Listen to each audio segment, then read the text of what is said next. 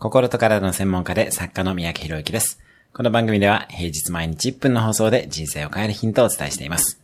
今日のテーマです。目標を邪魔する裏の目標とは？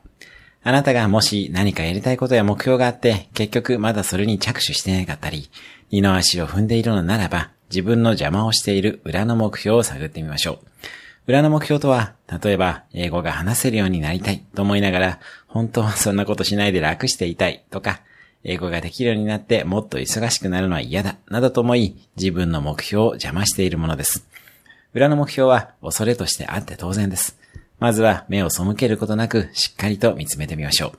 その上で、英語ができない状態は本当に楽なのかなど、自分が持っている前提を疑ってみます。今日のおすすめ1分アクションです。できていない行動の裏の目標を考えてみる。今日も素敵な一日を。